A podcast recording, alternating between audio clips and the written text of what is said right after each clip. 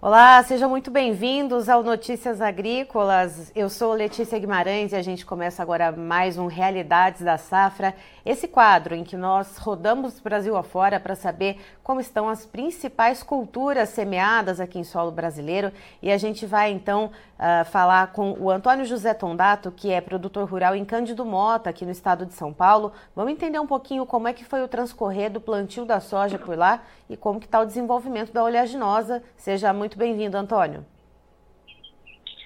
É, obrigado, Letícia. Antônio, me diga uma coisa, é, quando é que foi finalizado o plantio da soja por aí em Cândido Mota? O plantio de soja na nossa região do Vale do Paranapanema houve um certo atraso para a finalização do plantio. É, nós terminamos o plantio praticamente no final de outubro e geralmente ocorre é, é, no final de novembro nós tivemos o final. E geralmente isso ocorre no final de outubro. Então nós estamos aí é, com mais ou menos 50% da nossa área plantado um pouco tardiamente. Então, nós temos 50% de plantio dentro de uma janela ideal, tanto para a soja como para o plantio de safrinha, como 50% fora dessa janela ideal, o que é um fato preocupante, é, porque realmente a nossa região ela tanto depende da soja como o milho safrinha. E como que foi o comportamento do clima durante o plantio da soja, Antônio? O plantio foi muito irregular devido às chuvas escassas e irregulares também. Então a nossa região ela havia chuvas e elas não eram frequentes. Então o plantio foi espaçado de uma maneira praticamente em 60 dias e que geralmente dentro do mês de outubro, a gente encerra esse plantio de soja. E tivemos três ondas de calor muito forte e muito consistente, que não é normal vários dias, com temperaturas é, em torno de 40 graus, o que trouxe uma apreensão e prejuízo para o agricultor, tanto na germinação da soja, como no desenvolvimento da soja. As temperaturas tiveram muito altas é, por aproximadamente 7 a 10 dias, e a soja paralisou o crescimento e nós tivemos também uma certa dificuldade no nascimento com a temperatura do solo muito alta. Isso foi muito prejudicial e ocasionou também é, um tipo de replantio na nossa região que nunca havia visto, que foi uma linha de estabilidade que vem, entrou dentro do estado de São Paulo, dia 3 de novembro, com ventos entre 80 e 100 km por hora, ocasionando um efeito inédito, nunca visto na nossa região, que foi a movimentação da palha de milho, né, da, do milho safrinha, cortando, virando assim, vamos falar, uma gilete, cortando as plantas recém-emergidas de soja. Então houve um replantio, não foi muito grande, mas devido a esse calor, essa linha de estabilidade trouxe ventos fortes e houve uma decepa da soja, coisa inédita na região. Então, um início assim bem difícil, houve replantio, foi em áreas localizadas, mas um fato inédito que nunca tinha acontecido. E há 15 dias atrás, agora, nós estamos tendo, de 15 dias para cá, uma certa regularização nas chuvas. As chuvas estão assim mais consistentes, regulares, que trouxe um certo alívio para o produtor a soja, já, tínhamos sojas com 45, 60 dias de plantio sem fechamento de rua.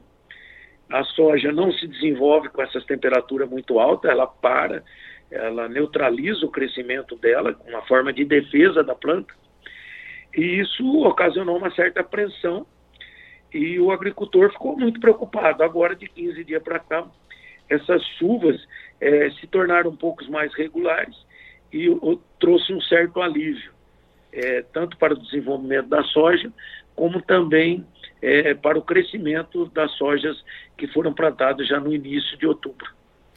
E Antônio, tendo em vista essa situação né, do atraso, essa questão do estresse hídrico que agora está sendo um pouco amenizado por essas chuvas que tem, que tem vindo né, agora, uh, existe alguma expectativa de perda para esse ciclo agora de 2023 2024?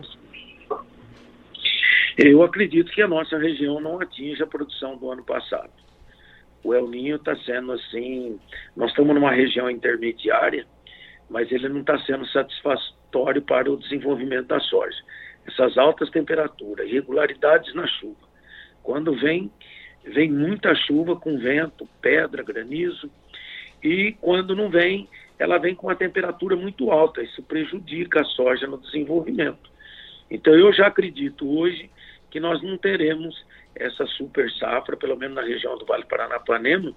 Nós já temos perdas, é difícil de quantificar essas perdas devido ao, ao mau desenvolvimento, ao, à mal germinação das plantas, é, mas acredito que ela não ficará em torno mais de 65 sacos, 70 sacos, que foi ano passado. A quebra já existe, acredito que com a volta das chuvas, essas perdas podem ser amenizadas, pode ser, é, vamos falar, daqui para frente, se correr bem, poderemos haver uma consolidação. Mas é muito cedo para se falar em produção, principalmente a nível de Brasil. O Sul está com, a, com excesso de água, o Norte com escassez de chuva. Eu acredito que já a nível de Brasil a perca é considerável. Tanto é que nenhuma é, firma que faz essas, esses levantamentos de safra arriscam a dizer qual vai ser o tamanho da safra de verão, é muito cedo ainda, mas as perdas já existem. Ela está no campo, o agricultor preocupado, o agricultor apreensivo, porque são a época de novos preços e novas condições de clima. E isso assusta um pouco e deixa o agricultor bem preocupante. Dessa forma, pensando na questão dos preços e também na questão da produtividade, é, né, Antônio? O produtor ele tem travado algum tipo de contrato antecipado ou ele está ali um pouco mais reservado, com medo uh, ou de não ter soja ali para entregar no final das contas, na totalidade do contrato, ou esperando os preços melhorarem? Como é que está a situação aí em Cândido Mota? Bem reservado, bem preocupado. As, as fixações de soja estão baixas o agricultor não está contente com o preço que se vê e que se é proposto hoje para uma, uma soja entrega futura, com pagamento 30 de abril. É, os custos estão um pouco, realmente um pouco mais baixos esse ano, mas ele vê uma certa dúvida no que ele vai produzir e depois não tem essa capacidade de entrega no futuro. Então eu vejo assim um quadro preocupante o agricultor hoje atravessa um momento de forte reavaliação de custos e de preços atuais de soja e de milho. A gente estava acostumado com um custo diferenciado, com preços melhores, e hoje a realidade é totalmente colocada para o agricultor de uma maneira é, bem pior do que há um, dois anos atrás. Então, é, o agricultor, eu sempre falo aqui, ele tem que rever os custos, se preocupar com os custos, para que não aconteça o que aconteceu esse ano, principalmente na soja e no milho safrinha. É, nós temos produções boas, mas o milho safrinha nós não conseguimos nem cobrir os custos com os preços que foram praticados na safra. Então é preocupante e a, a gente nota um certo clima de tensão, um certo clima de preocupação com esse quadro é, é que está aberto ao produtor hoje, tanto de soja como milho. Por falar em milho safrinha, Antônio, uh, já que cerca de 50% da soja que foi plantada agora, ela foi plantada fora da janela ideal uh, que garante melhor produtividade, como que fica a janela para o milho safrinha no ano que vem? Essa janela ela já foi deslocada? A janela de melhor produtividade para o cereal, ela já foi de certa forma perdida ou ainda não? Ela já foi de certa forma perdida. Eu acredito aí que de 30% a 50%, já se houver esse plantio total, já será fora da janela de plantio.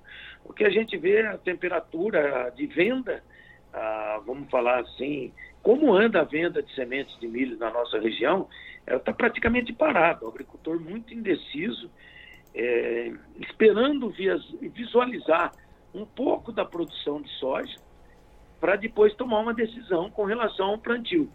Houve uma melhora no preço do milho, safrinha, do milho é, de grãos, mas ainda não é suficiente para causar uma animação no agricultor para que ele parta realmente para a compra de sementes e a decisão do tamanho da área que ele vai plantar.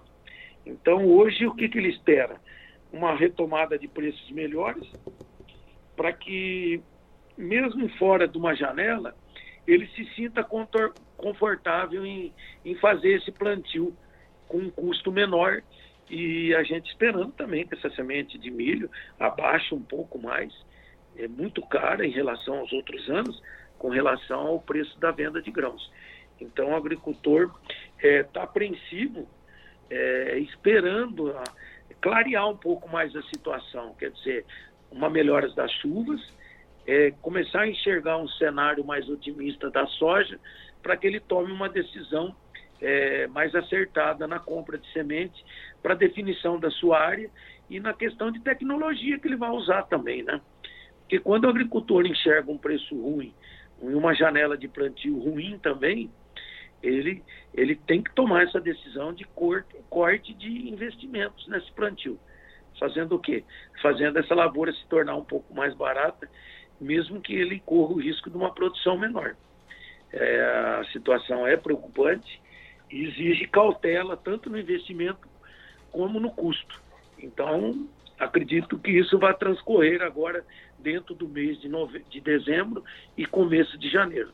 Mas, em relação aos outros anos, totalmente atrasado a compra de sementes de milho safrinho. Certo. Antônio, muito obrigada pela sua participação. Você é sempre muito bem-vindo aqui com a gente no Notícias Agrícolas. Ok, então. Agradecer de novo pelo convite e vamos ver se essa situação aí com relação às chuvas e a, a, com relação ao mercado há uma melhora e o agricultor saia dessa situação é, não tão confortável e preocupante e ele tome as decisões certas e a gente veja um cenário um pouco mais promissor aí para essa safra 2023-2024. Tá, então estivemos com o Antônio José Tondato, que é produtor rural em Cândido Mota, aqui no estado de São Paulo, nos contando como é que foi o transcorrer do plantio da soja por lá, que teve atraso por causa de falta de chuvas e altas temperaturas que também acabaram atrapalhando o desenvolvimento das plantas. De acordo com ele, cerca de 50% das áreas foram plantadas dentro da janela ideal que garante a melhor produtividade da soja e a outra metade acabou sendo plantada um pouco fora dessa janela que garante essa melhor produtividade para a soja. Sendo assim, com esse atraso, então já tem sojas com vários níveis de desenvolvimento e nos últimos 15 dias o que o Antônio ele conta para a gente é que tem chovido com mais regularidade lá em Cândido Mota e tem melhorado a condição das plantas, ou seja, um pouco de refresco aí para o produtor, mas tem a preocupação também uh, do quanto vai ser possível né, ganhar em produtividade nesse ano de 2023-2024, nesse ciclo.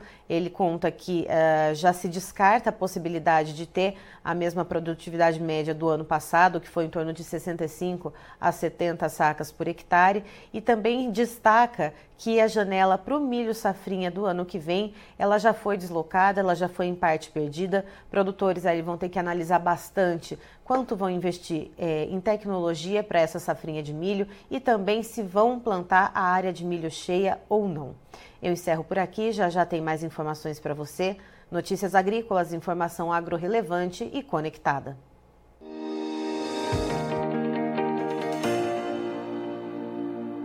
Participe das nossas mídias sociais no Facebook Notícias Agrícolas, no Instagram, arroba Notícias Agrícolas e em nosso Twitter, arroba Noteagri. E para assistir todos os vídeos, se inscreva no YouTube, na Twitch, no Notícias Agrícolas Oficial.